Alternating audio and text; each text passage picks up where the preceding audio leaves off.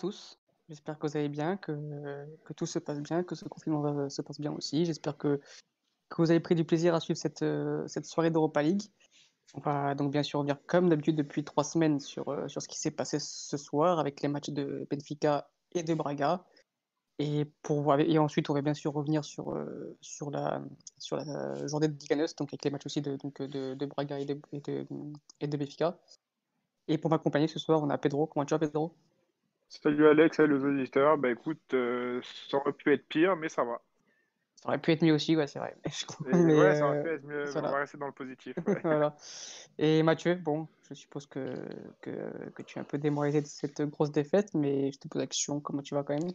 Heureusement que je reçois un salaire incroyable en faisant ces émissions parce que incroyable. Pour ce que pour venir à 23h parler d'une défaite 4-0 bonsoir Alex. Bonsoir à tous les auditeurs. Si, euh, si ça c'est pas la passion. Ah si ça c'est pas la passion hein. mais c'est toujours un plaisir d'être là. Mais il faut être là aussi dans les défaites hein. c'est ça. Voilà. C'est pas que dans les victoires hein. on est d'accord. Donc euh, bah, comme, euh, comme on l'a dit euh, en, en, introduction on va déjà revenir sur sur les matchs d'Europa League, donc on, dans un premier temps, on va parler de l'Europa League pour Benfica et ensuite on va parler de la Liga NOS et ensuite on parlera de, de, Braga. Donc on va, on va rentrer directement dans le vif du sujet avec euh, le match qui a eu lieu à, à 19h entre euh, Benfica et les Glasgow Rangers. Donc c'était les deux favoris du groupe qui se rencontraient. Les deux équipes étaient à, à 6 points. C'était un peu euh, le match pour, pour la première place. Un Benfica qui a très bien commencé le match, mais qui s'est ensuite un peu endormi avec cette expulsion non mérité de la part de Otamendi, mais voilà, mais euh, après avec une, une, une, grosse grosse fin de match de la part des, joueurs de Benfica. Euh, pour au niveau de la composition, euh, Georges Jesus a décidé de bien faire tourner quand même pour ce match-là par rapport à Boavista. Il avait dit quand même qu'il sentait qu'il y avait manqué de fraîcheur depuis quelques temps. Et donc voilà, donc euh, Waldschmidt et, Darwin sur le banc.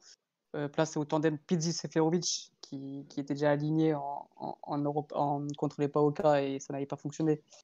Et mine de rien, ça n'a pas encore pu fonctionner ce soir, mais on en parlera plus en détail avec Pedro.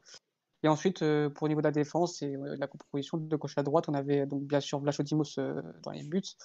On avait un, Diogo Gonçalves qui a son deuxième match de suite en Europa League à ce poste-là.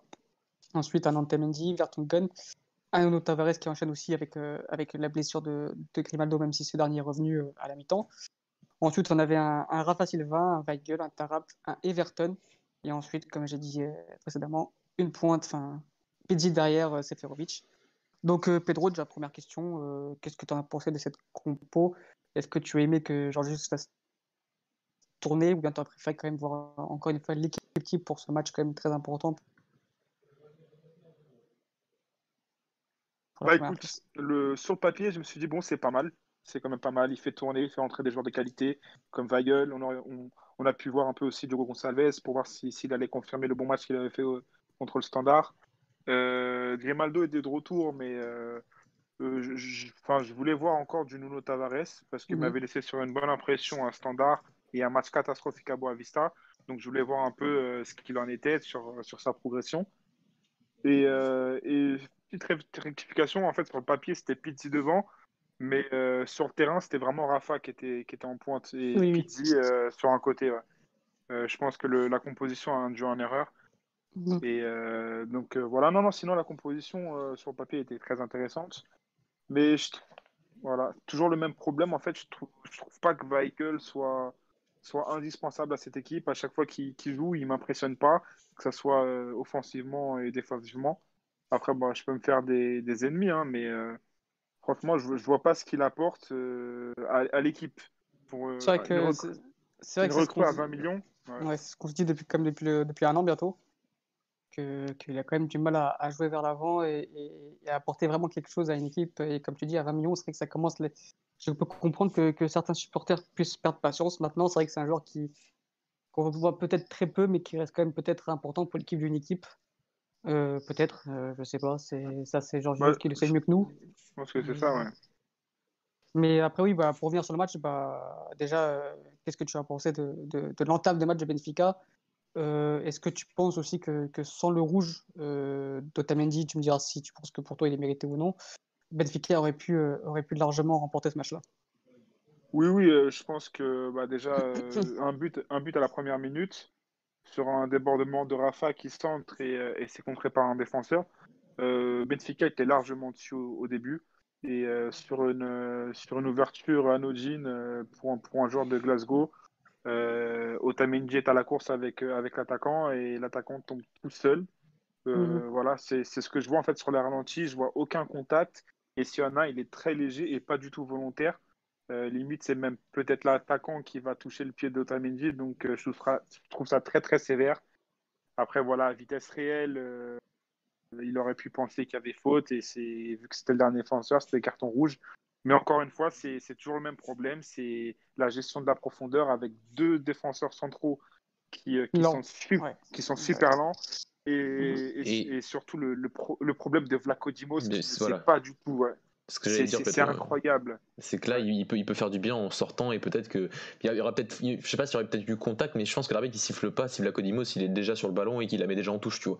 Et là, il, est, il reste collé à sa ligne et il, fait rien, quoi. Et donc, euh, si as, en plus, tu as deux trop lents, si t'as pas un gardien qui peut aussi t'aider sur ce genre de ballon alors que le gars je pense, je pense franchement je pense que Kent l'a pas. Donc euh, donc voilà je trouve que c'est un peu c'est enfin c'est des problèmes qu'on répète avec la Codimos depuis des années enfin depuis déjà 2-3 ans depuis qu'il là. C'est dans le jeu dans ce jeu là d'aider aussi son équipe euh, à être un peu libéraux il, il, il, fait, il fait aucun effort et il y a que sur sa ligne où il est où il est bon quoi. Mais dans tout le reste c'est, ça reste moyen. Est-ce que ce serait pas une, une, une mauvaise euh, analyse de Georges Jesus? Attention, encore une fois, on n'est pas coach, on n'a pas nos diplômes, on ne va pas prétendre qu'on est meilleur que qui que ce soit. Mais ce serait pas est-ce qu'une mauvaise euh, analyse de son effectif, de genre juste de dire écoute, euh, bah, je vais jouer avec un bloc haut alors que j'ai une défense super lente Pedro? Je pense que oui et non, parce qu'il se dit quand même qu'il est supérieur à la plupart des équipes qu'on joue et que et qu'on normalement on doit savoir gérer la, la, la, profondeur en fait. Mmh moi, euh, face, à des équipes de, de Liganos, ça me choque pas qu'ils veuillent jouer en bloc haut. Parce que bah, on a besoin de presser, on a besoin d'avoir le, ballon haut, euh, enfin de le récupérer haut du coup. Et, euh, et puis même, même, je pense que les adversaires en Ligue Europa, on doit avoir au moins 60% de possession de balle et, dominer les matchs. Donc là, ça me choque pas.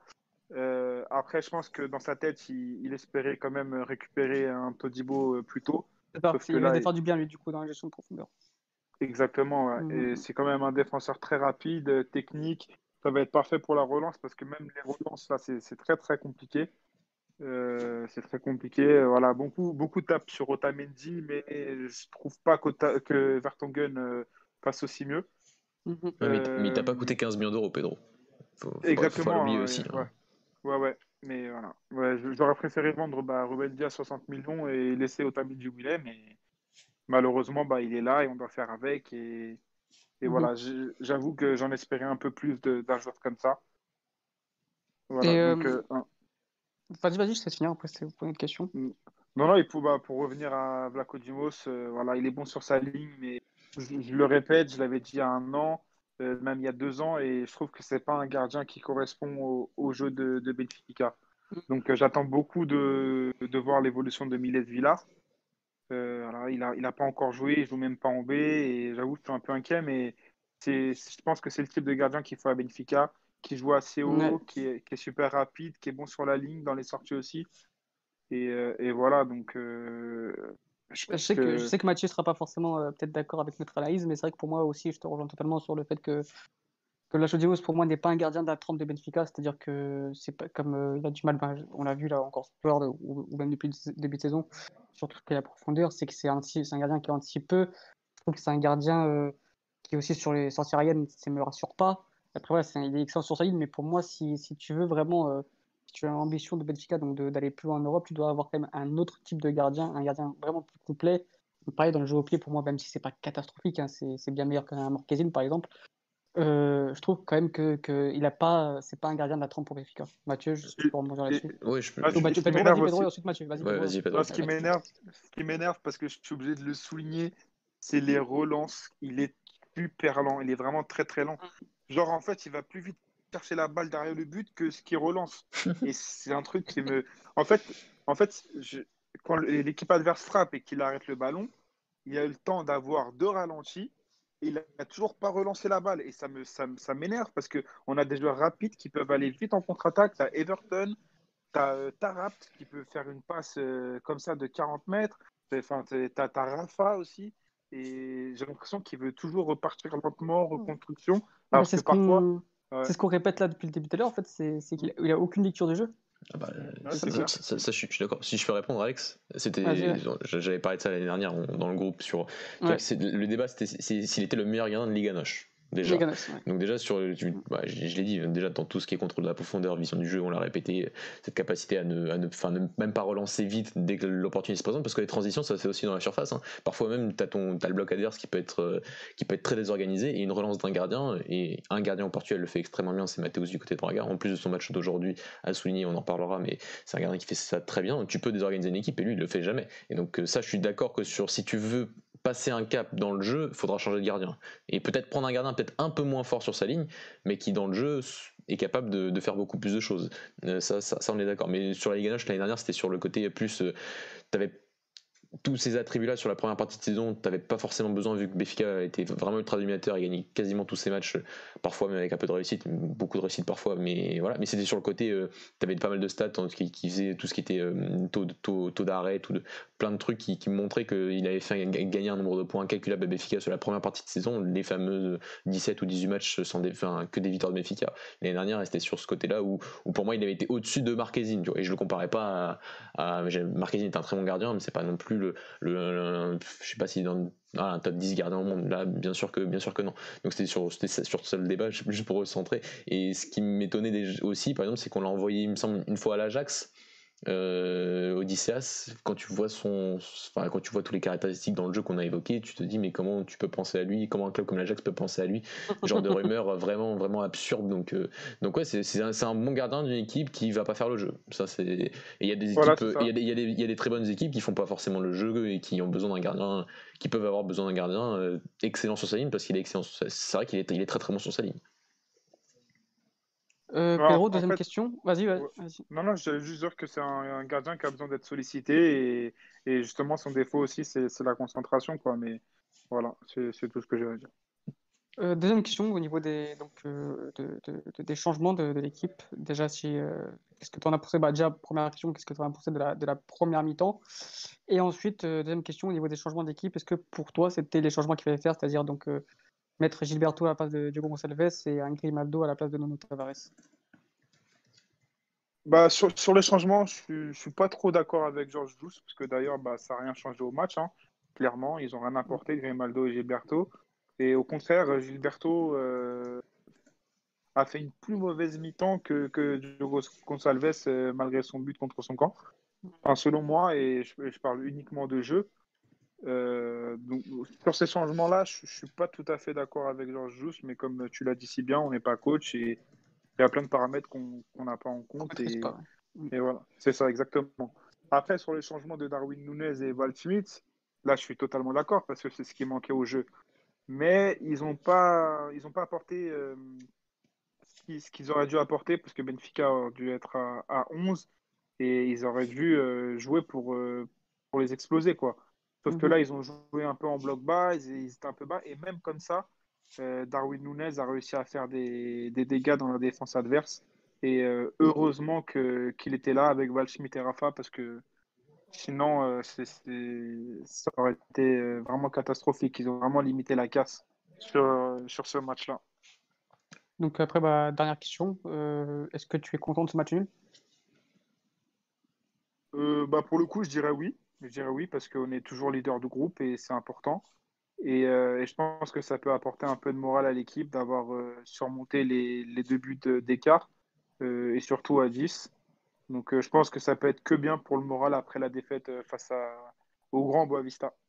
Et, et un dernier mot sur, sur l'homme du match, enfin l'homme du match, l'homme de, de Petifica depuis certains temps. Darwin Nunes, qu'est-ce que tu en penses? Est-ce que voilà, est-ce que voilà, c'est déjà est-ce que c'est déjà euh, l'homme de Benfica? Est-ce qu'il y a déjà une Benfica euh, dépendance, une dépendance de Nunes dans ce club-là? Ouais, bah, pour ceux qui me suivent sur Twitter, ils ont pu voir mon petit tweet, hein, pour moi, c'est clairement une Darwin dépendance. on peut, on peut vraiment pas tourner avec, avec Seferovic. Quand on voit les, les, stats et même dans le jeu, il apporte vraiment rien à cette équipe. Je ne vois même pas un, un argument qui puisse me dire ah bah il aurait pu euh, il aurait pu faire faire tourner avec Seferovic parce que il est bon dans ça ou dans ça ou dans ça. Là, je vois vraiment pas dans, dans quoi il est bon. Euh, bah clairement, Joao Félix lui a donné une carrière. Hein. Je... je, vois pas autrement. Joao Félix a donné une carrière à beaucoup de monde, j'ai l'impression. bah, surtout à Seferovic. Hein. surtout à Seferovic. Ouais. ouais, surtout à Seferovic.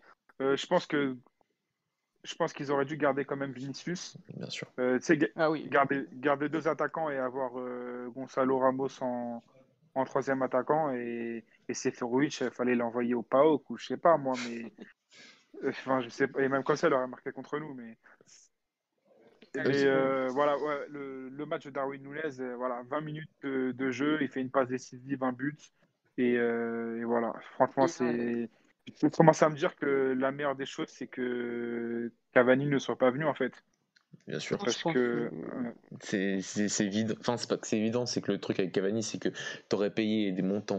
Tu as, payé beaucoup d'argent pour, pour Darwin Nunez, mais tu aurais payé tellement plus pour Cavani pour un joueur qui, bien sûr, en Ligue 1 aurait fait. aurait montré sa visibilité, aurait marqué des buts, bien évidemment. Mais le truc, c'est que tu l'aurais déjà jamais revendu. Tu, tu, tu, donc tu aurais dépensé. En fait, tu aurais fait un, un, investissement qui te rapporterait, euh, ok, peut-être sur du titres, mais sur du, ouais, sur du court terme, c'était sur 3 ans le contrat, ce qui était évoqué.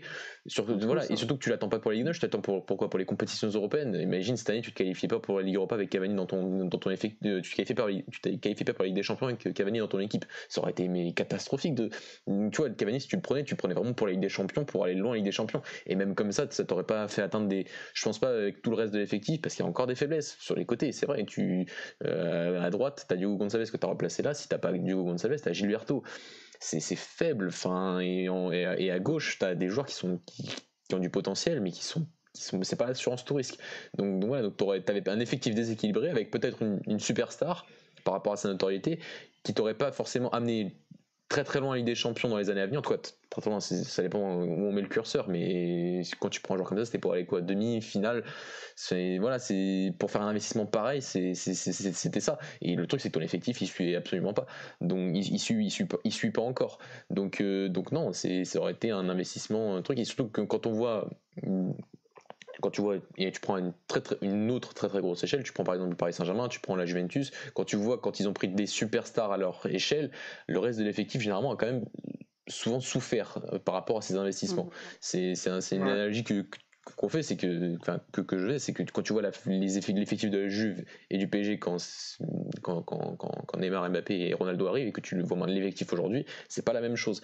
Donc euh, je pense que ça aurait été à peu près la même chose euh, à Benfica. Tu aurais pu avoir des ventes, déjà Dias, je sais pas si tu te serais qualifié en Ligue des Champions, il aurait peut-être déjà pu partir cette saison euh, parce qu'à un moment, ça aurait été un investissement beaucoup, beaucoup plus important et que Darwin Nunez, bah, c'est un garçon de 21 ans, jeune, qui, qui, qui qui, bah qui, va, qui va exploser, qui va te rapporter beaucoup plus que 28 millions d'euros. Ça te laissera le temps d'en chercher un autre qui sera peut-être meilleur avec un, prix plus bas. C'est voilà, dans des réalités beaucoup plus, beaucoup plus championnat portugais. Cavani, ça aurait été une folie qui aurait pu. Euh, financièrement qui aurait pu être euh, catastrophique si ça ne marchait pas et, pu coûter cher qui aurait pu coûter très cher parce que même des grands parcours en Ligue des Champions te rapportent pas enfin, te rapportent un sacré paquet d'argent mais là ça aurait été ça aurait été, de mon point de vue, un, investissement beaucoup trop, beaucoup trop risqué et, lunaire en fait, hein, du rêve. Mais voilà, on veut faire juste avant les élections, ça aurait été, catastrophique. Et t'as pensé à ça pendant tout l'été. Et au final, t'as pris Darwin Nunez début septembre et t'as pas eu le temps de le faire venir euh, avant, à temps pour euh, pour le PAOK, pour qu'il soit plus prêt pour jouer face au PAOK euh, en septembre, face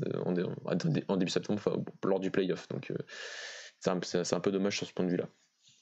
C'est ça, et aussi le, à souligner la très bonne complémentarité avec euh, Luca Waldschmidt. Mm. Euh, je ne sais pas combien de ballons ils se sont donnés et combien les deux ils ont marqué, mais les, les, les, stats sont hauts. Hein. Euh, je On a une question ouais, de, de, la part d'un auditeur qui nous demande est-ce que vous pensez qu'Everton a montré quelque chose d'intéressant? Non, ça fait quelques matchs. Ouais. Ça fait quelques matchs. Ouais, J'en avais déjà parlé euh, la semaine dernière. Et je suis toujours aussi étonné qu'il ne soit venu que pour 20 millions d'euros et que c'est. c'est je, je sais pas. Je sais pas. J'ai autant son match à Sopak est bon, son début de saison, le match à sa femme ont été excellent. Depuis, mm. il apporte, il apporte pas grand chose. Il apporte pas grand chose. Il sort pas souvent du terrain et il prend la place de Rafa sur le côté, côté, côté gauche. Son côté favori. C'est mon, mon, côté chauvin par rapport à Rafa, mais je le vois faire un bon match aujourd'hui euh, sur le côté droit. Et je vois qu'Averton, lui, il a sa place un peu réservée euh, côté gauche. Et c'est, j'ai l'impression qu'il a déjà un peu sa place, euh, quoi qu'il en coûte, du côté de Benfica par son statut. Et c'est, je trouve que c'est, pas un bon message. Donc sur les derniers matchs, c'est, vraiment pas bon. Ça veut pas dire qu'il faut tout de suite le mettre sur le banc et truc, mais je, trouve qu'il y a un peu de, laxisme par rapport à lui. Pedro, si tu veux en dire là-dessus moi, j'attends de voir euh, plus de matchs avec, euh, avec Grimaldo parce que là, il a joué pas mal avec Nuno Tavares et je pense que Georges Jesus lui demande pas mal de défendre euh, sur son côté vu que Nuno Tavares a quelques lacunes encore. je pense qu'il est un peu axé sur le, le travail défensif et qu'il ne peut pas s'exprimer librement sur son côté gauche pour l'instant. Après, c'est vrai que je reste un peu sur ma fin quand même. il aurait pu être un petit peu plus décisif que, que ce qu'il est, mais, mais j'attends de voir un peu de toute façon, on, sait que l'adaptation est toujours un peu plus dure. Malgré que ce soit un Brésilien, euh, les championnats n'ont rien à voir en fait. Et on le voit aussi avec Gilberto qui a un peu de mal à s'adapter. Donc euh, on verra. On verra après janvier. Ici, après janvier, c'est toujours comme ça. Là, on sait que... commencer à se poser des questions. On sait que c'est dur de, s'adapter d'un championnat à un autre. On a Di Maria qui a mis un an quasiment pour s'adapter euh, au championnat portugais. Donc voilà, Everton, aussi fort soit-il, on ne va pas juger au bout de, au bout de deux mois. On a aussi notre éditeur qui nous dit euh, euh, Georges Jesus aurait dû faire tourner la semaine dernière le standard et non pas aujourd'hui. Vous êtes un peu d'accord avec lui? Euh, Vas-y, Pedro, vas-y. Oui, logiquement, parce que le standard de Liège, c'est enfin, moins fort que les Glasgow Rangers. Quand tu regardes les Glasgow Rangers, leur dernière défaite, je crois que ça doit dater de, de août. Il me semble que c'était contre le Bayer Leverkusen en huitième de finale de la, de la Ligue Europa. Donc en fait, c'est que, des, quasiment que des victoires et que des top scores, même si euh, la réalité euh, du championnat écossais est, plus faible que, celle du, de, reste de l'Europe. quoi. Mm, mm, mm. Même si quand même, c'est toujours dur de s'imposer dans les petits, euh, chez les petites équipes là-bas, mais c'est que des top scores, que des 4-0, 5-1, 3-0. Donc je pense que les Glasgow Rangers c'était beaucoup plus fort et il fallait garder en fait les titulaires pour, euh, pour ce match-là.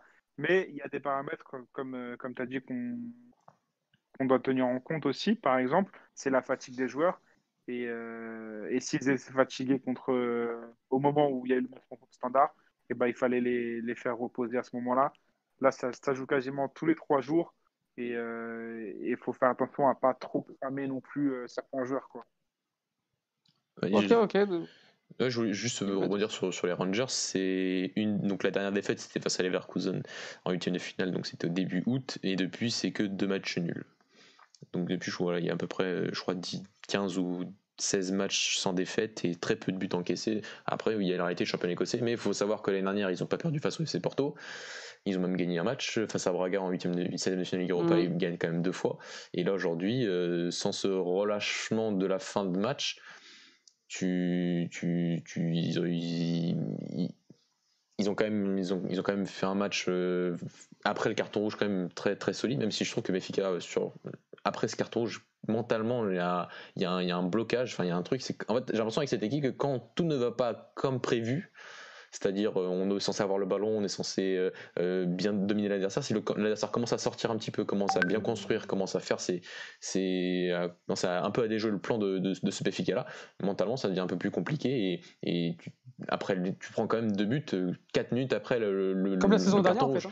et comme le comme la saison dernière ça me rappelle la saison dernière où dès que Béfica était un peu repoussé dans le retranchement et que leur plan A ne marchait pas bah ils étaient en difficulté. Ouais c'est pour ça c'est bah, mm peut-être la transition avec le match de Savoista, mais tu as, cette impression-là que quand tout n'est pas. Voilà, quand, le plan initial n'est pas n'est pas parfaitement atteint, bah, l'équipe a, beaucoup de mal et, ça donc rappelle, comme tu l'as dit, la saison dernière. Et c'est vrai que j'ai plus l'impression que c'est un problème mental et que c'est quand même ce genre de truc qui, qui, met pas deux mois à changer, même là avec l'arrivée d'un entraîneur comme Georges Jesus, ça met un peu de temps, même s'il y a eu des bons comportements, même si un joueur comme Dario Nunez apporte vraiment quelque chose aussi sur cet aspect-là, cet aspect combatif, dans cet aspect, notamment avec ce, pressing, cette, cette, intensité qu'il met dans chacune de ses courses, qui est, qui est, bien devant, euh, mais le, reste, bon, c'est encore, encore compliqué à ce niveau-là, je trouve.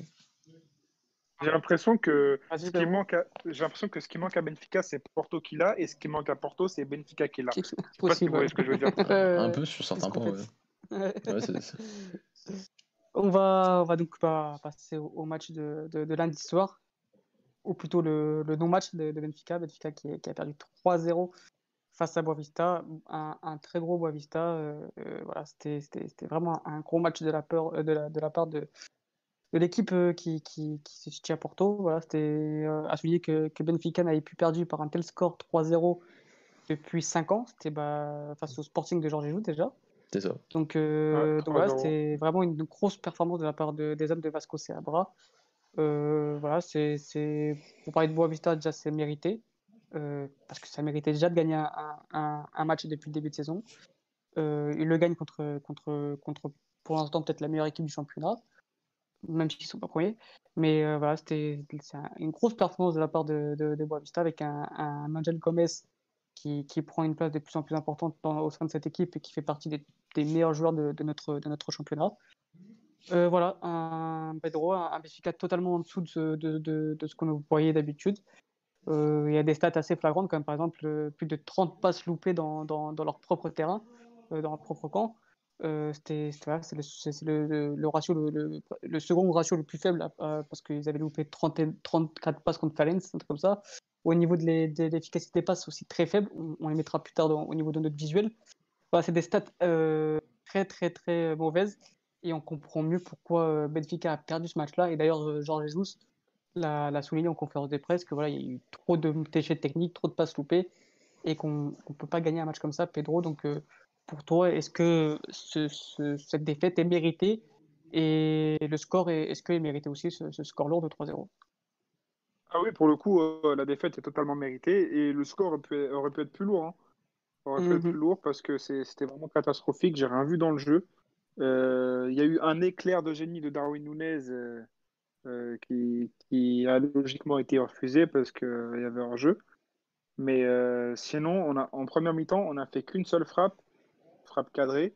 Et même comme ça, une seule frappe contre Boavista, c'est inadmissible. C'est inadmissible. Mm. Après, tu as, des gros matchs donc de, de Angel Gomez qui a pris ses responsabilités et euh, qui a été clutch. Il a, il a obtenu le penalty et l'a transformé lui-même. Tu as un bon match aussi de, du milieu de terrain, Reizinho. J'ai beaucoup aimé. J'ai beaucoup aimé. Très sobre, mais, mais, il a fait le taf. Exactement. Euh, il y a aussi euh, le, le, Gomis hondurien. Ah oui. Albert, Albert Ellis. qui a effectivement encore voilà, même profil que, bah, que, comme on a dit tout à l'heure, défense lente, attaquant rapide et puissant. Exactement. en face, tu souffres. Ouais, donc là, euh, bah, voilà, on a, des, on a des stats là un peu de, du match. Les... Et j'ai beaucoup aimé aussi euh, le, français Yannis Amash. Hein. Aussi, ouais, joueur prêté par. Un joueur qui est. Non, je sais pas s'il prêtait. Je crois qu'il était par Nice. Ou il a été vendu par Nice. Je pense qu'il est en fin de contrat. Euh, il me semble qu'il appartient à Boavista. Je vais vérifier. Ouais, d'accord, ok.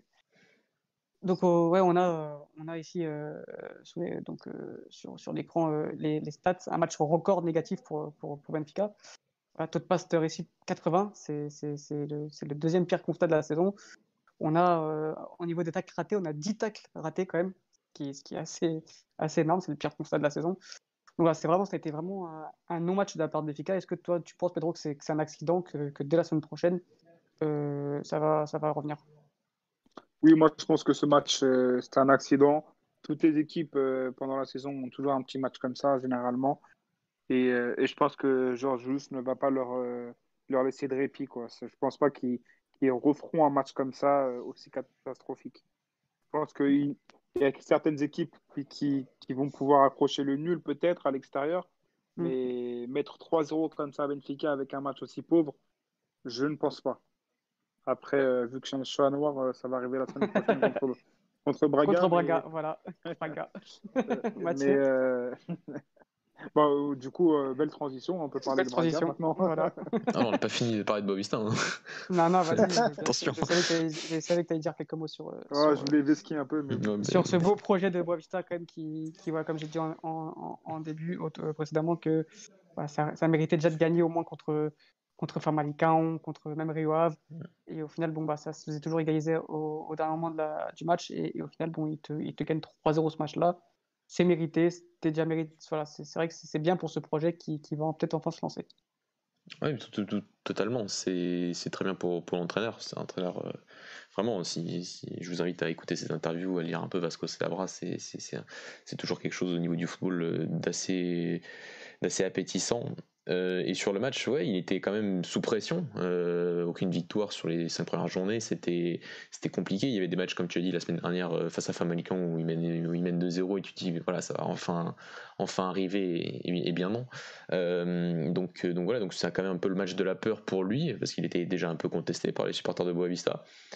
pour un club qui qui, sort quand même d'une tradition depuis qu'ils sont revenus en première division, donc en 2014, une tradition d'une équipe euh, défensive, il faut pas se le cacher, une équipe qui, mm-hmm. était là surtout pour euh, être une équipe euh, agressive, dans le bon sens du terme parfois, parfois non, mais une équipe avec ce cette identité-là. Et ça se voyait par rapport Avec des entraîneurs comme Petit, voilà, euh, ils ont eu... Daniel Ramos, voilà, c'est vrai que c'était pas du, du, voilà. pas du tiki-taka. T'as eu, as eu ça, t'as eu, eu... C'était un petit peu mieux avec Georges Simon, euh, un, moment, un tout petit peu mieux. Mm, mm. Il y avait des meilleures intentions, je trouve, au niveau des transitions, mais à part ça, voilà, ça se voyait par rapport au choix des coachs. Et l'année dernière, tu vires Lito Vidigal et tu prends Daniel Ramos. Tout est dit. Euh, et encore, Daniel Ramos fait du bon travail à Santa Clara cette année, donc c'était c'était pas le c'était un, choix un peu par défaut, je trouve, à l'époque. Mais donc voilà, et donc tu dois changer quand même une mentalité au niveau de, du jeu, de l'effectif et tout. Donc c'est pas simple. Et quand tu gagnes pas tes cinq premiers matchs, tu te dis c'était mieux avant parce qu'au moins avant on était sûr on se maintenait quasiment très facilement et là on ne faisait pas se maintenir. C'est un peu un peu la réflexion qu'ont eu certains supporters de Boavista. Donc euh, donc très bien pour lui sur ce match-là, c'est un peu la même constat que face à Passos, c'est-à-dire qu'on est tombé certes sur un Béfica qui a qui était mentalement pas vraiment là, qui était sûrement fatigué par l'enchaînement des matchs, et ça se comprend. Et on parlera peut-être avec Braga, mais face à Famalicão, ça a été aussi très difficile, et tu sens que l'enchaînement des matchs, euh, ça, devient, ça devient quand même compliqué. Et tu as un Boista qui vient avec un projet de jeu, avec euh, une idée euh, hyper bien menée. Et pourtant, Vasco Sebra est un entraîneur qui veut le ballon, mais il n'a pas tant que ça face à, face, à. Par contre, le bloc est haut, le bloc presse quand il peut presser, quand tu as une passe en retrait, laisse peu d'espace entre les contrôle bien la profondeur, et en transition avec un joueur comme Albert Ellis qui a fait un match fantastique euh, aussi, euh, tout comme Angel Gomez, pour le lancer et lui pour, pour être euh, dans ce, dans ce dernier tiers et, et faire mal, faire très très mal. Et c'est vrai qu'on a ces.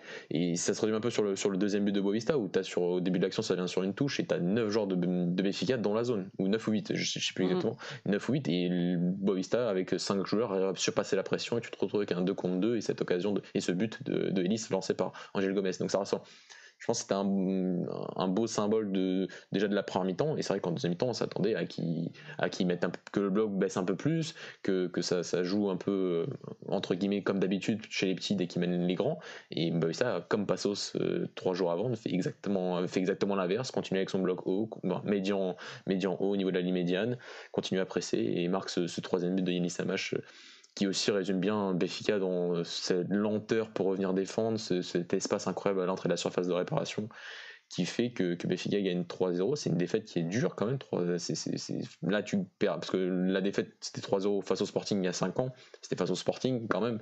C'est, mm. Je sais que ça fait mal, mais c'était pas, pas, c'est, pas la même chose que de prendre 3-0 à l'extérieur face à Boavista. Donc, donc voilà. c'est une équipe qui n'avait jamais gagné. Euh, voilà, qui ne gagne pas depuis le début de la saison.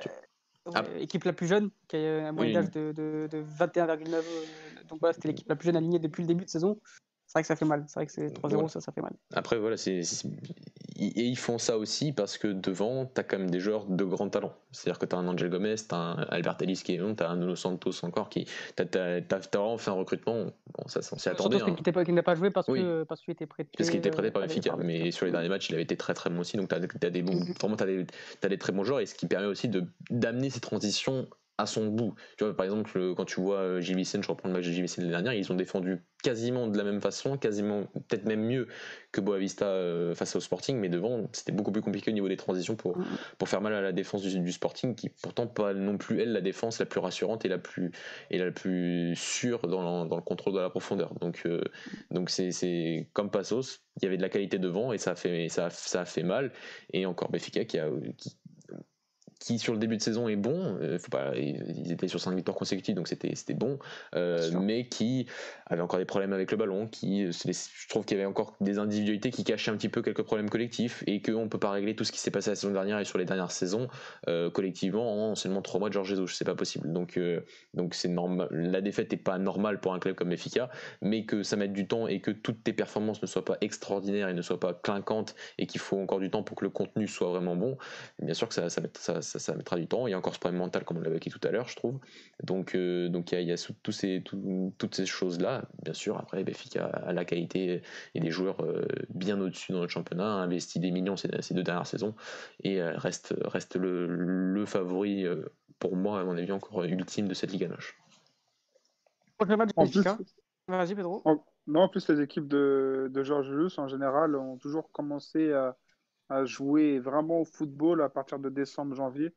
Donc, euh, ils ont toujours euh, un début pas compliqué, mais moins bien que. En fait, c'est un diesel, quoi, les équipes de Georges Lus, pour moi. Il faut s'adapter, ouais, c'est vrai que c'est un, un, entraîneur qui demande beaucoup à ses équipes.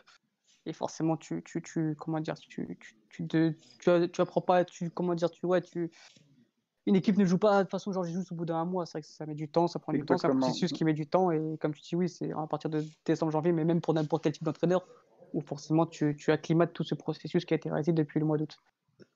C'est ça. Euh, vas-y. et voilà, par rapport à Boavista, juste pour finir, c'est le côté donc cette qualité qui est faite par le recrutement et on sait qu'il y a quelqu'un, un homme derrière qui s'appelle Luis Campos et tu vois la différence quand tu as des vrais profils, des joueurs extrêmement bien définis pour pour euh, pour être meilleur simplement dans, dans, dans tes phases offensives et, donc l'importance du recrutement et du scouting, c'est c'est quelque chose euh, qu'on ne répétera jamais assez et qui fait qui porte ses fruits à Boavista et qui porte encore ses fruits à Lille avec la victoire de Lille au Milan AC encore aujourd'hui. C'est ça. Donc euh, c'est l'un des tout meilleurs d'ailleurs dans ce, dans ce domaine. Ah oui, peut-être peut même le meilleur. Hein. Oui, oui, c'est parce que je voulais pas faire de chauvin, tu vois. Mais... Non, non, mais tu peux le faire. Hein. à ce niveau-là, c'est impressionnant. C'est totalement. Ouais. Euh, bah, prochain match de, de, de, Benfica, ce sera contre Braga ce week-end. Aïe, aïe, aïe.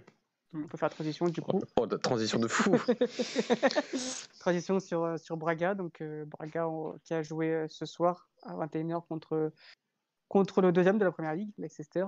Euh, match, euh, voilà, match. Euh, je ne sais pas si c'est un non-match parce que peut-être que le, résultat ne reflète pas vraiment le match, mais 4-0, c'est un score dur. C'est voilà, c'est Béfica qui, restait sur, sur des bonnes performances contre les clubs blancs, surtout depuis 10 ans, surtout depuis, depuis Georges Jesus qui avait gagné 3-0 contre Mathieu Portsmouth. Portsmouth, Portsmouth. Voilà, c'est ça. En 2008. C'était en, en 2008, donc, 2008, donc depuis, depuis 12 ans, euh, euh, Braga avait de bonnes stats contre, contre les clubs anglais. C'était 5 défaites, euh, 3 défaites, 5 victoires et, et 2 matchs nuls, un truc comme ça. Donc euh, c'était un bilan assez positif. Mais voilà, Braga aujourd'hui qui a, qui a affronté euh, meilleur que lui, tout simplement. Il faut, faut l'assumer, il faut le dire. Et, et voilà, donc Mathieu, je te laisse un peu parler de ce match-là. Oui, il faut pas avoir honte de dire que l'adversaire était, bien au-dessus, euh, même si je trouve qu'il a eu beaucoup de réussite sur ce match. Euh, la victoire est totalement méritée, ça c'est ça c'est évident parce qu'on a eu un Braga et on l'avait dit, tu l'avais dit hier Alex et j'étais d'accord avec toi sur le fait que si tu laissais de l'espace à cette équipe-là, tu allais forcément te faire punir et euh, Leeds United l'a fait euh, lundi dernier et s'est fait punir et reste pourtant une équipe euh, collectivement extraordinaire. Donc donc donc oui, un Leicester qui depuis la saison dernière, c'est une, une, équipe qui a joué le podium en première ligue la saison dernière. C'est une équipe qui est restée, je crois, trois quarts de la saison sur le, à la troisième place de, la première ligue et qui s'est fait rattraper par la patrouille à la, à la fin avec un restart qui a été très compliqué pour eux avec tout, pas, pas, mal de blessures et, et, euh, ils finissent cinquième au final alors que c'était une équipe qui méritait sur sa saison dernière largement d'être en Ligue des Champions et, et, pas en Ligue Europa. On a euh, tout, comme quoi, Rogers n'est pas une pipe. Hein. Ah, loin de là, très très loin de là, mon point de vue, hein. mais très très loin de là, vu ce qu'il fait euh, depuis, euh, depuis qu'il est arrivé, même s'il y a eu un bon travail de PL, je trouve, avant, ça s'est mal fini, mais lui, depuis qu'il est arrivé, c'est impressionnant mm. la cohérence de son équipe euh, qui, qui permet de battre 5-2 Manchester City à City aussi. Même si dans tous ces matchs que j'ai regardés, que ce soit City, que ce soit face à Leeds, que ce soit aujourd'hui face à Braga, c'est les derniers matchs que j'ai vu de Leicester, c'est une équipe ultra efficace, ultra efficace, c'est une équipe qui vraiment euh, tu, dois, rien leur donner et on leur a, donné un demi-truc en première mi-temps et ça fait, ça fait mouche. Euh, sur, voilà, après, il y a un, alignement de Bruno Viana qui, qui, a perdu les pédales, qui ne sait pas où il est, qui sait pas se positionner, qui, regarde si l'arbitre va pas lever son drapeau alors que Inéchaou se, se présente devant Matheus dans la seconde. Enfin, c'est il fait pas mauvais match pourtant sur tout le reste, hein, mais ça te coûte un but et le premier but est, déjà un peu fatal, je trouve. Euh, donc, donc voilà, donc sur le match, on avait un Carlos Carriel qui avait fait pas mal de changements aussi, euh, qui avait fait euh, parce qu'il l'avait dit que l'enchaînement des matchs est, compliqué, que tu vas sur, tu vas en Angleterre sans François Sergio et sans Ricardo Horta quand même, c'est pas rien. Tu perds ton capitaine qui met positif au Covid, donc et, Ricardo Horta qui est blessé, qui sera peut-être même blessé pour le match de dimanche face à face à Benfica. Donc deux de, joueurs euh, absents très importants quand même pour un Braga pour venir déjà que l'adversaire est, plus que sensiblement plus fort que toi, bah, venir sans ton deuxième meilleur buteur la semaine dernière et ton capitaine, c'est compliqué, surtout au milieu de terrain. Euh, et, voilà, et donc on a eu, euh, même si les remplaçants sont, sont pas de, mauvaise qualité, je parlerai peut-être d'Abel Ruiz un petit peu à la fin parce que c'est un, cas d'étude, je trouve qu'il faut aborder vu que c'est le plus gros transfert d'histoire du club depuis janvier dernier et qu'il avait la chance de, enfin, de se montrer un peu avec cette titularisation. Euh, donc voilà, donc on est un Braga qui a, qui a, qui, a, donné un petit peu en première mi-temps et qui arrive à cette 1-0, euh, perd 1-0 à la mi-temps, et cette deuxième mi-temps où euh, tu prends un but à la 47e minute de jeu sur une frappe contrée de, de 35 mètres. En termes de XG, ça doit valoir 0,01 et ça rentre et ça te fait un 2-0 à la 47e, et là ça devient, ça devient quasiment impossible, même si tu as Abel Ruiz qui a une action de but flagrante quelques quoi, 10 minutes après, il me semble, 5 vers 57e, et, qu'il la rate comparé à Leicester. Voilà, Leicester n'a rien laissé. Leicester a, euh, dès qu'on a a réussi à faire un peu le décalage parce que Braga était des euros, donc Braga a commencé à un peu ouvrir le jeu, a commencé à essayer d'avoir un peu le ballon. La construction a été très mauvaise sur ce match avec beaucoup de passes latérales, avec aucune capacité à trouver l'espace entre les lignes, beaucoup de jeux latéral et là avec le 5-4-1 de, de Roger c'était fini. Déjà de toute façon dès que tu mets une ligne de 5, euh, déjà Galeno il a beaucoup plus de mal parce que toute la largeur est contrôlée et donc lui euh, il avait plus de mal, il, même face à Famicom, il avait plus de mal dès qu'il a moins d'espace pour, pour accélérer, ce qui est normal d'ailleurs. Euh, et, voilà, et donc après, il y a, un peu le, un Braga qui se découvre et un Leicester qui est beaucoup plus. Euh, meilleur techniquement, meilleur dans, avec un James, un James Madison euh, incroyable, c'est un joueur que j'adore, mais il m'a fait mal aujourd'hui, il m'a fait très très mal. C'est ah, quand tu as des joueurs comme ça qui, qui voilà, qui, ont une vision du jeu pareille, qui, qui, sont même devant, devant, les cages avec ce, ce, but, même s'il a un peu de chance, voilà, encore une frappe contrée, euh, le troisième but de enfin, c'est de, de, de, Denis Sprite, et c'est une frappe totalement ratée d'Ineshao qui, qui arrive dans ses pieds. Donc euh, je trouve que le 4-0 est un peu corsé par rapport à ce qu'a fait Leicester, euh, mais c'est un, un, résultat mérité. Ça fera grandir Braga parce que ce match-là, c'est vrai que mm, on a le souvenir de Wolverhampton l'année dernière, de Hoffenheim il y a trois ans où Braga s'était imposé en Allemagne et en Angleterre. Et mhm. c'est des matchs qui te font qui te font progresser aussi dans la défaite parce que voilà, tu sais ce que tu vois ce que c'est le haut niveau, même si les deux équipes n'étaient peut-être pas au niveau de ce Leicester d'aujourd'hui, euh, même si c'était très très elles étaient très très bien orientées, c'était on était déjà pas favoris à l'époque, on, avait on, a très, on avait fait des bons matchs, mais on avait fait des bons matchs sur un aspect plus défensif, tu vois, sur des aspects où on avait été plus mhm. plus bas dans notre camp, on avait et on avait euh, et on avait plus, plus contré. Euh, on voyait les images des matchs face à Offenheim ou face à Wolverhampton, c'est des buts sur plus des transitions offensives que sur des attaques construites. Et, voilà, Braga essaie d'un petit peu plus euh, rester sur son, sur son, identité face à, face à Leicester aujourd'hui. Et malheureusement, ça n'a pas. C'est peut-être ce qui a coûté le match. Et c'est peut-être ce qui a coûté le match en deuxième mi-temps. Après, voilà, j'aurais bien aimé ne pas voir ce deuxième but sur cette erreur, enfin sur mm. cette frappe contrée et voir ce qu'on aurait pu faire un petit peu plus à un 0 en sortie de première, mi-temps, euh, en donc en début de deuxième mi-temps. Voilà, c'est un peu mon regret. Voilà, c'est, je suis pas, je suis loin d'être euh, accablé. Il faut loin de là. C'est, c'était meilleur que nous, très très largement. On a trois semaines pour préparer le match retour et et montrer un meilleur visage devant nos, enfin pas devant nos supporters, mais euh, chez, chez nous. Euh, donc, euh, donc, donc, voilà, mais c'est des matchs qui font grandir une équipe. c'est des matchs qui, où tu vois ce que c'est le haut niveau et c'est ce, de ce genre de match qu'il faut, qu'il faut apprendre, notamment d'ici dimanche pour, pour affronter un adversaire aussi d'un très gros calibre qui sera le Béfica.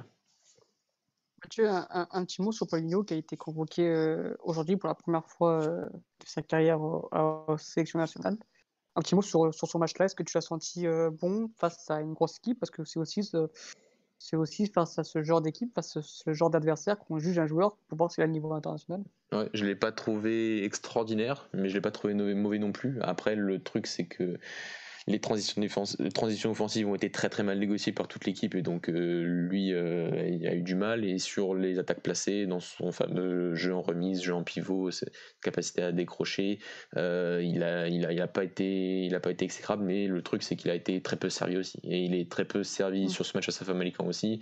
t'as pas de centre aujourd'hui, t'as pas as deux corners donc c'est un peu un match plutôt plus ingrat pour lui parce que c'était plus sur le on attendait un peu plus sur le pressing. C'est vrai que Carvalho sur le début de match avait été venu pour pour défendre un peu comme comme Liverpool, c'est-à-dire avec trois joueurs un peu devant, on avait la ligne d'attaque euh, Abel Ruiz, Paulinho, Abel, euh, qui essayait de couper les lignes de passe vers, vers la largeur et essayer d'attirer les joueurs dans, dans l'axe pour mettre un Almousrati qui a été peut-être le meilleur joueur de Braga pour moi sur ce match-là, à la récupération, de, de, mettre cette densité au milieu de terrain.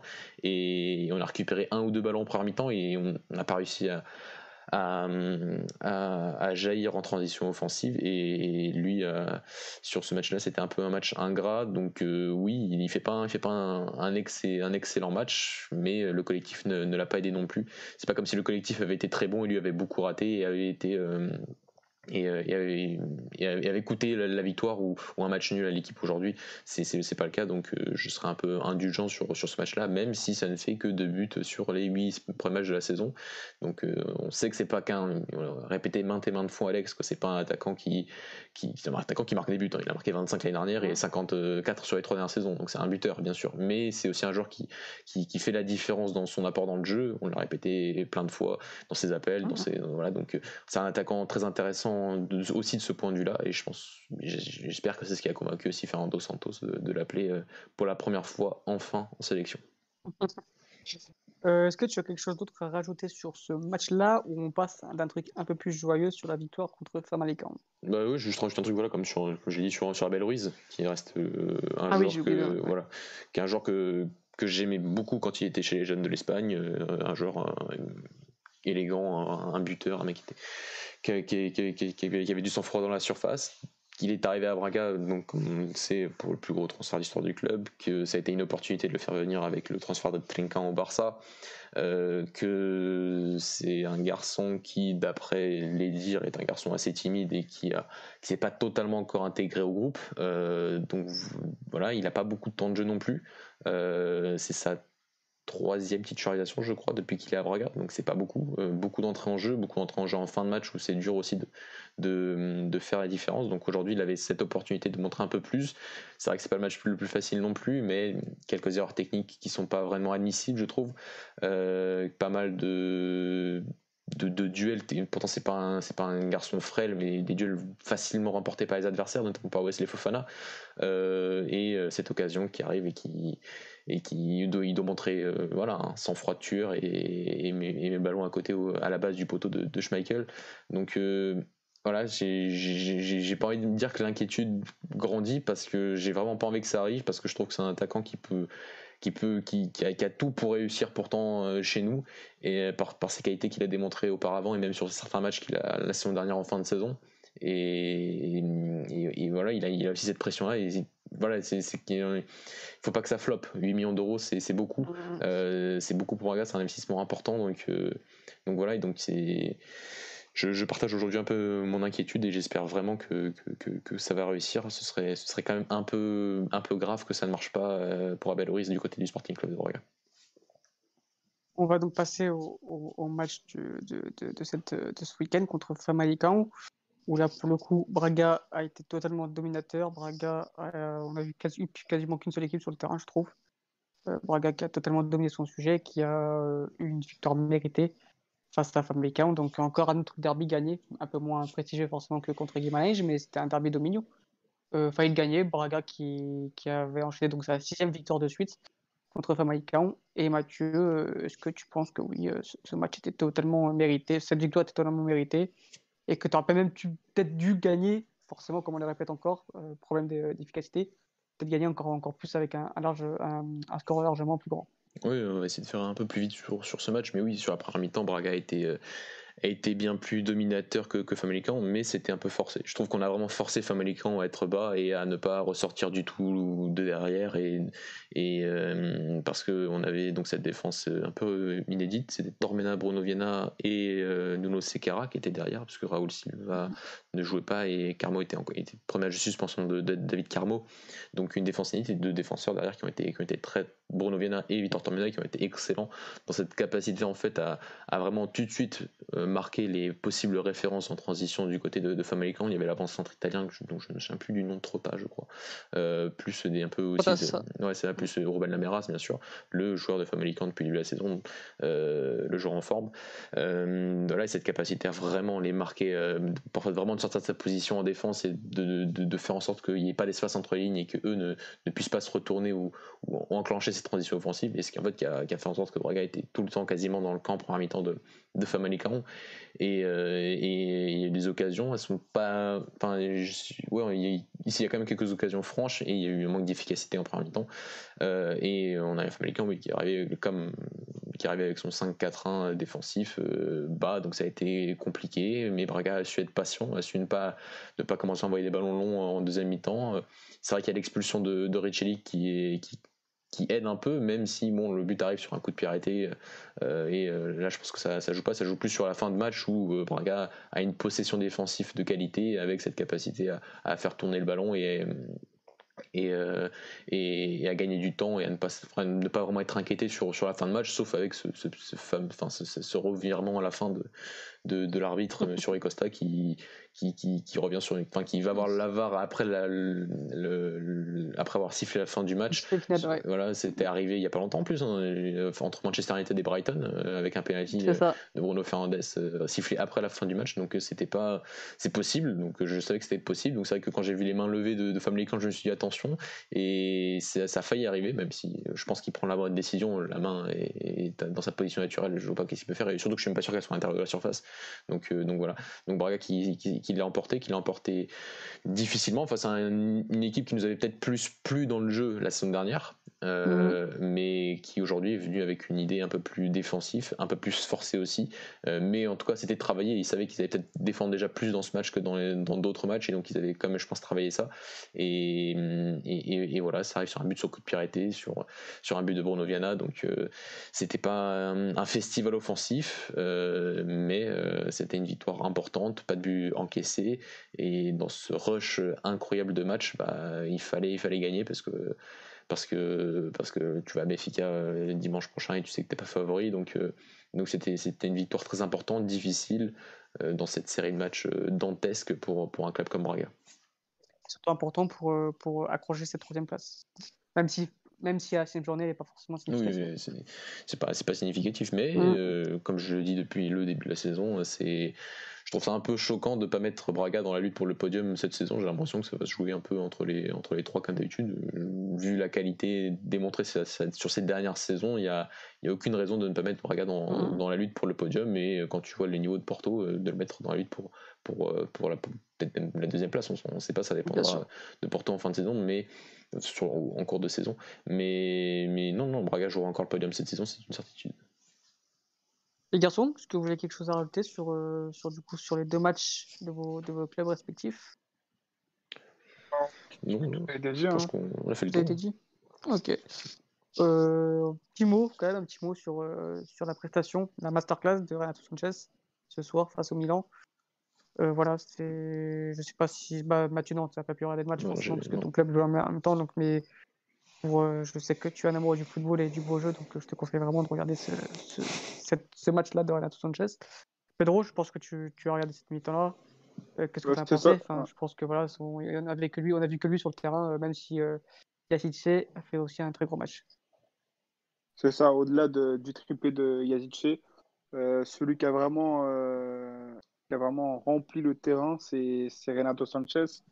Quand tu regardes, c'est plus sa première mi-temps, même si la mm. deuxième mi-temps a été très très bonne, euh, c'est fantastique. C'est le mec qui a eu mm-hmm. le plus de passes pour, euh, pour Lille, le plus de tacles, le plus de dribbles. Euh, mm-hmm. ouais. Le, le plus, le, l'une des plus, le, pourcentage de plus de passes réussites, c'est lui. Euh, et même sur ses prises de balles, tu le sens. Et pas des passes en arrière, hein, c'est que des passes qui cassent ligne. Donc, euh, Voilà, exactement, des, mm, mm. des passes qui cassent ligne. Et, et, quand tu vois dans la conservation de balles, euh, même niveau technique, j'ai l'impression qu'il s'est encore amélioré.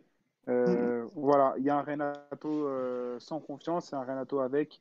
Et là, avec confiance, ça peut jouer vraiment dans le top 10 européen. je, pense, je pense que le match de ce soir a a démontré tout ce qu'il savait faire de mieux la progression qu'il a eu depuis, depuis, depuis un certain temps. Hein. Je parle même pas depuis qu'il arrive à Lille, parce que oui, à Lille, il a, il a progressé notamment dans sa position de, milieu de terrain, parce qu'avant, on avait un joueur un peu foufou euh, qui demandait le ballon tout le temps, qui, demandait le ballon, qui venait à chaque fois sur le porteur de balle alors qu'il devait euh, peut-être s'écarter pour créer une ligne de passe, alors que c'était vraiment un joueur foufou qui n'a aucune notion tactique.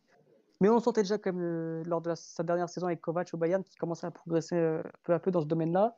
Galtier a fait vraiment de lui un, milieu de terrain complet. Aujourd'hui, c'est même plus un box-to-box, c'est vraiment un, maestro. C'est lui qui crée le jeu de ville depuis, depuis, depuis janvier, bientôt, depuis un an. Et c'est vrai qu'aujourd'hui, bah, c'est tout, euh, il nous a montré tout ce qu'il savait faire de mieux. À 23 ans, c'est assez euh, prometteur. Et je pense qu'à la fin de saison, oui, s'il continue ainsi, il fera partie des meilleurs joueurs de Ligue 1. Et forcément, euh, des grands clubs viendra, viendront plutôt taper à sa porte. D'ailleurs, bah, quand, Vas-y, Pedro, vas-y. Non, non, j'allais juste dire que quand on a vu ses débuts à Lille, euh, on a vu des débuts compliqués et euh, que c'était vraiment un problème de confiance et non pas un problème de talent parce que euh, vu ce qu'on a fait Galtier, c'est vraiment, c'est vraiment très très très bien. Il a beaucoup travaillé et, et, ça fait plaisir aux yeux quoi. Enfin, quand, quand on parle de Renato Sanchez, on pense au Renato Sanchez de Benfica. Enfin, c'est six mois du coup à son mm. euro. Et là, j'ai l'impression qu'on a retrouvé un peu ce joueur-là en amélioré, quoi, en 2.0. Bien sûr, en, bien plus fort, clairement. Mathieu, tu as quelque chose à rajouter? Oui, bah, un, remercier Luis Campos de l'avoir récupéré au Bayern, parce que peut-être qu'une saison de plus au Bayern, c'était, ça, a été vraiment, ça aurait été vraiment peut-être la saison définitive de trop, même si peut-être pas. Hein. C'est, vrai que vu ce qu'il montre aujourd'hui, c'est qu'il a su se relancer. Et sur le côté, voilà, c'est ce qu'on a toujours dit avec lui, c'est qu'on sait que c'est un garçon qui a un talent fou, euh, mais qui avait de graves enfin grave, c'est un grand mot, entre de grands problèmes tactiques mm, à, son départ à Béfica. De, même la saison où ils sont champions de 2015-2016, on sentait qu'il y, avait qu'il y avait du potentiel, mais qu'il y avait des problèmes à, ce niveau-là et que déjà à l'époque, aller au Bayern, c'était peut-être, peut tôt, c'était peut-être très, trop tôt, bien trop tôt, euh, parfois de partir à l'étranger quand t'es, quand t'es pas prêt à ce niveau-là pour partir dans un club où tu es censé arriver et d'être prêt. Et je ne sais pas si ça a été peut-être un manque de lucidité d'un peu de la part de tout le monde, que ce soit du Bayern ou un peu ou peut-être de, de, lui-même, de, partir. Après, c'est vrai que quand tu as un club pareil qui arrive euh, à l'époque, c'est sûrement très dur de refuser d'être convoité par un, par un tel club. Mais voilà, donc, euh, mais en tout cas, on a la réponse au fait qu'il est capable a été capable de progresser, qu'il a été tout simplement naturellement, parce qu'il a que 23 ans en réalité, hein, donc c'est rien. Euh, il a réussi à progresser. Et aujourd'hui, c'est un, ça, ça, fait très plaisir parce que pendant un petit moment, il était même plus appelé en sélection. Donc, euh, mm. donc aujourd'hui, voilà, il récupère cette place euh, euh, dans le groupe au moins. Et je pense qu'il va petit à petit être de plus, de plus en plus important en sélection au milieu de terrain dans, dans, dans différents matchs et différents contextes où il s'adaptera parfaitement. Bien sûr, en plus, on sait que quand c'est un joueur qui, qui a besoin de, bah, comme on dit tout le temps, qui a besoin d'amour, qui a besoin qu'on lui montre qu'on lui fait confiance, qui a besoin qu'on montre qu'il est important. Et quand, quand un club, quand un entraîneur lui montre tout ça, lui montre qu'il est aimé, euh, franchement, pour moi, c'est un joueur qui est injouable parce que c'est un joueur qui, quand il est en confiance, fait partie pour moi des, des tout meilleurs. Et, et, aujourd'hui, il le prouve ce soir face, à, face au bilan AC. C'était, c'était pas n'importe qui en face, c'était Enfin, c'était du, du caissier qui est énorme depuis le début de saison. C'était du, du, du, Benacer. Ouais, je sais pas s'il est dessus. Non, non, non, il n'était pas là. C'était Tonali qui, qui, qui, a joué. Ah, oui. Mais voilà, c'était quand même une équipe qui restait sur 23 matchs de suite sans défaite. C'est le deuxième de la Serie A. Voilà, c'était pas n'importe qui en face. Il a, il a montré. Voilà, il a, on a vu que lui sur le terrain et, et c'est tant mieux. On peut parler de foot aussi, euh, qui a mis Zlatan dans sa poche ou pas? Font aussi qui a mis Zlatan dans sa poche, non, j'exagère le truc, mais il a fait un très bon match. Il match, a souligné euh, l'abattage de Tcheka qui a fait un super match aussi. Pas, mal sous-côté, il fait une très belle saison à Lille. Euh, que, il joue pas tout le temps, mais quand il joue, il fait, il fait des très bons matchs. Et voilà, je, te je tenais à le souligner. Et je voulais vous poser une question aussi, les gars. Dans quelle équipe vous voyez euh, Renato Sanchez l'année prochaine? Où, voudriez-vous le voir? Un club qui peut lui donner tout l'amour qu'il a besoin ça, c'est dur, ça. Hein. C'est dur, mais à un moment aussi, il faut, faut, être peut-être. Euh, j'allais te dire, il faut peut-être aussi euh, accepter d'être un peu ce joueur parmi l'équipe et pas être le joueur dans l'équipe. et dans des grands clubs, ça va être. Ouais, c'est compliqué, tu vois. Mais ouais, je pense que l'année prochaine, s'il continue sur cette lancée-là, il n'y a pas de raison qu'il en fait, qu'il arrive dans un grand club, pas forcément pour être titulaire, tu vois, mais euh, je pense qu'actuellement dans le milieu de terrain, Liverpool, il ferait du bien, même s'ils ont déjà pris la Cantara, donc euh, c'est pas le même profil. Mais... Un club qui vertical en fait, qui est un peu qui un jeu qui, ouais, Tu vois, mais ouais, dans un club, euh, je pense que peut-être que l'offre c'était peut-être Chelsea cet été, je sais pas, mais peut-être, donc euh, tu as, ce genre de, club-là euh, en Angleterre, surtout. J'adorais le revoir en Angleterre pour un peu prendre sa revanche par rapport à ce qui s'est passé à Swansea, euh, parce qu'il n'a mm. pas gardé une très belle cote là-bas. Et je pense que c'est un championnat qui aussi lui conviendrait très très bien. Donc, donc, donc voilà, pas un retour au ah. Bayern en Allemagne, ça va être compliqué. Non. Donc, donc voilà, donc je pense que bah, ouais, pourquoi pas Dortmund d'ailleurs Ouais, pourquoi pas. Non, ouais, non je, pense qu'il va être plus gros que ça encore. Ouais, je pense que c'est. Ouais. Mais l'Angleterre, je pense. Après, il n'y a pas beaucoup de clubs en Angleterre. Bah, moi, ce que j'allais dire, c'est bah, tous les clubs en Angleterre sauf City. C'est pas, pour moi, c'est pas un jeu qui lui correspondra. Après, Et sinon, en Italie, en Italie, je pensais avec euh, peut-être avec Conte à l'Inter du Milan, ça pourrait, ça pourrait être super bon à voir. Ah, effectivement. Bah, pourquoi pas C'est ce que c'est ce que je pensais. Ou, même, ou, même à la Juve, non, même pas pour dynamiser un peu le milieu de terrain, parce qu'il y a un Je sais pas, peut-être possible, possible. Mais oui, après, pour moi, il faut ouais, une équipe qui, qui correspond à son style de jeu, donc une équipe qui qui, met de l'intensité dans, dans, ses matchs, qui joue beaucoup dans la verticalité. Voilà, c'est vrai que quand il est arrivé au Bayern, on, pouvait déjà prévoir à peu près que ça allait être compliqué parce que c'est vrai que déjà tactiquement il n'était pas à l'aise et puis c'est vrai que c'est pas un joueur qui est fait pour jouer dans un, dans un football de position. Mais oui, donc euh, du coup là tous ces clubs qu'on a annoncés, peut-être que qu'il se retrouvera euh, dans un de ces grands clubs euh, en, en, août prochain, on, espère pour lui. Même si bien sûr c'est pas c'est, pas un prix qu'il fasse une troisième saison à Lille, mais bon. si, ça va en Ligue des Champions, pourquoi pas. Hein. Ouais, Ou pourquoi pas au PSG ça, ce serait. Ah, ce serait mon plus grand rêve. ça, on le sait. Et, eh, mais un, club comme le PSG doit aussi, doit aussi peut-être s'intéresser aux meilleurs talents de la Ligue 1, hein. des Awards, des, des Renato Sanchez. C'est ce qu'on ce répète sans cesse. Je dis pas besoin d'aller chercher. Euh, une fois, Moi, ça me fait chier qu'un Fofana, par exemple, soit parti. Quoi. Ouais, bon, après, après, il était très très jeune, mais peut-être que ouais, c'est le problème, du, ouais, le problème du, du, enfin, du PSG en gros, c'est de ne pas prendre un joueur confirmé. Enfin, tout de suite, il faut absolument qu'il soit confirmé. Donc, euh, mais, ça. mais ouais, mais dire comme Saint-Etienne a sorti Fofana et Saliba en, en deux ans, ouais, c'est incroyable. Saliba, la, la formation en France, c'est incroyable. Et Saliba en plus qui n'est même pas utilisé à Arsenal. Vous voulez pas nous le prêter d'ailleurs? J'envoie un appel à Michael Darta, prêtez-le. Mais voilà. Voilà, les garçons, bah, bah merci, euh, merci à vous d'avoir participé euh, à cette émission tardive. Il est. Il n'y a, même pas les mentions spéciales. Ah, mention spéciale, désolé. Vas-y, oh, euh, mention spéciale, elle est pour Paulinho, Francisco Trincan et Pedro Neto, quand même, en sélection. Ça fait plaisir. Euh, même si deux ne sont plus au club, mais ça reste la formation de Braga, donc c'est un beau symbole. Euh, deuxième chose, il faut le répéter, c'est toujours aussi criminel de ne pas voir David Carmo en U21, même si son match aujourd'hui est pas bon, mais ça m'étonnera voilà, et personne ne se pose la question en plus en conférence de presse. Donc voilà, ça, je sais pas, vraiment des gens qui ne regardent, pas mon club. Hein. Je, suis, je, suis déçu parfois. Et euh, troisième chose, ah oui, c'était euh, la Roma qui gagne 5-0 euh, Cluj. Donc Paulo Fonseca qui est sur une défaite sur les 18 derniers matchs. Donc voilà, pour ceux qui veulent voir Allegri dans ce club, bah, regardez les résultats. C'est bien aussi. Pedro, une petite mention spéciale. Je crois qu'on a perdu Pedro. Ouais, je crois qu'on a perdu Pedro. Non, c'est bon, je, je, ah, suis, ouais, non, je, suis de retour. Euh, ma mention spéciale, euh, elle va toujours, euh, toujours à Diogo Jota. C'est mon coup de cœur du moment et son triplé en Ligue des Champions, là, il m'a enthousiasmé. Il est en train de terrasser Firmino, là. là je... Alors qu'il pourrait... J'allais dire un truc qu'il fallait pas, mais je vais me calmer. je change, je sais ce qu'il dire. C'est transsexuel brésilien, là. Ah, je rigole, bien sûr, on va rester professionnel, mais euh, euh, j'ai hâte de voir la compo de Jurgen Klopp euh, contre City pour voir si, si Diogo Jota a vraiment marqué des points dans, dans la tête de Klopp. Et, bah, ce serait, le, cas contraire serait un peu, un peu pas scandaleux, mais c'est vrai qu'après un triplé, le mettre sur le banc, c'est quand même assez bizarre quand même. Ouais, c'est clair, c'est clair. bah voilà, c'était ma mention spéciale, hein, toujours pour Diogo Jota. Et... Après, il, serait complémentaire avec Firmino. Hein. Je suis désolé, mais Firmino, il, est complémentaire avec Salah et Mané, donc il peut jouer, peut jouer ensemble. Donc, euh, et, sur le mot de la fin, euh, Danilo n'est pas d'essai, les gars. Non, mais il n'y a qu'une seule personne qui croit ça sur Terre et malheureusement c'est son coach, tu vois. c'est un peu dommage. C'était pour, revenir euh, sur la déclaration de, de Fernando Santos. Qui a rigolé, d'ailleurs. euh, qui a rigolé, ouais, clairement. ah, c'est c'est dur. Après, il gagne un bon Mm, salaire, il va gagner des titres cette année, donc euh, on va pas, se- on va pas le plaindre, mais, mais ouais, c'est, enfin, je sais pas comment il le prend lui, mais en tout cas pour nous, euh, enfin, suiveurs du football portugais, le voir à ce niveau- Enfin, après, on sait qu'il est capable de jouer défenseur central, mais on sait que c'est pas le poste où il est censé jouer tout, tout le temps, Ouais. quoi. Donc, euh, mais surtout quand tu mets Marquinhos au milieu de terrain, enfin, je sais pas. Enfin, pourtant, Tuchel quand même était un entraîneur qui était vraiment incroyable à Dortmund, qui avait fait des trucs tactiquement vraiment super. euh, et là, c'est, n'importe quoi depuis, euh, depuis Manchester l'année dernière déjà. Donc, c'est, c'est fou.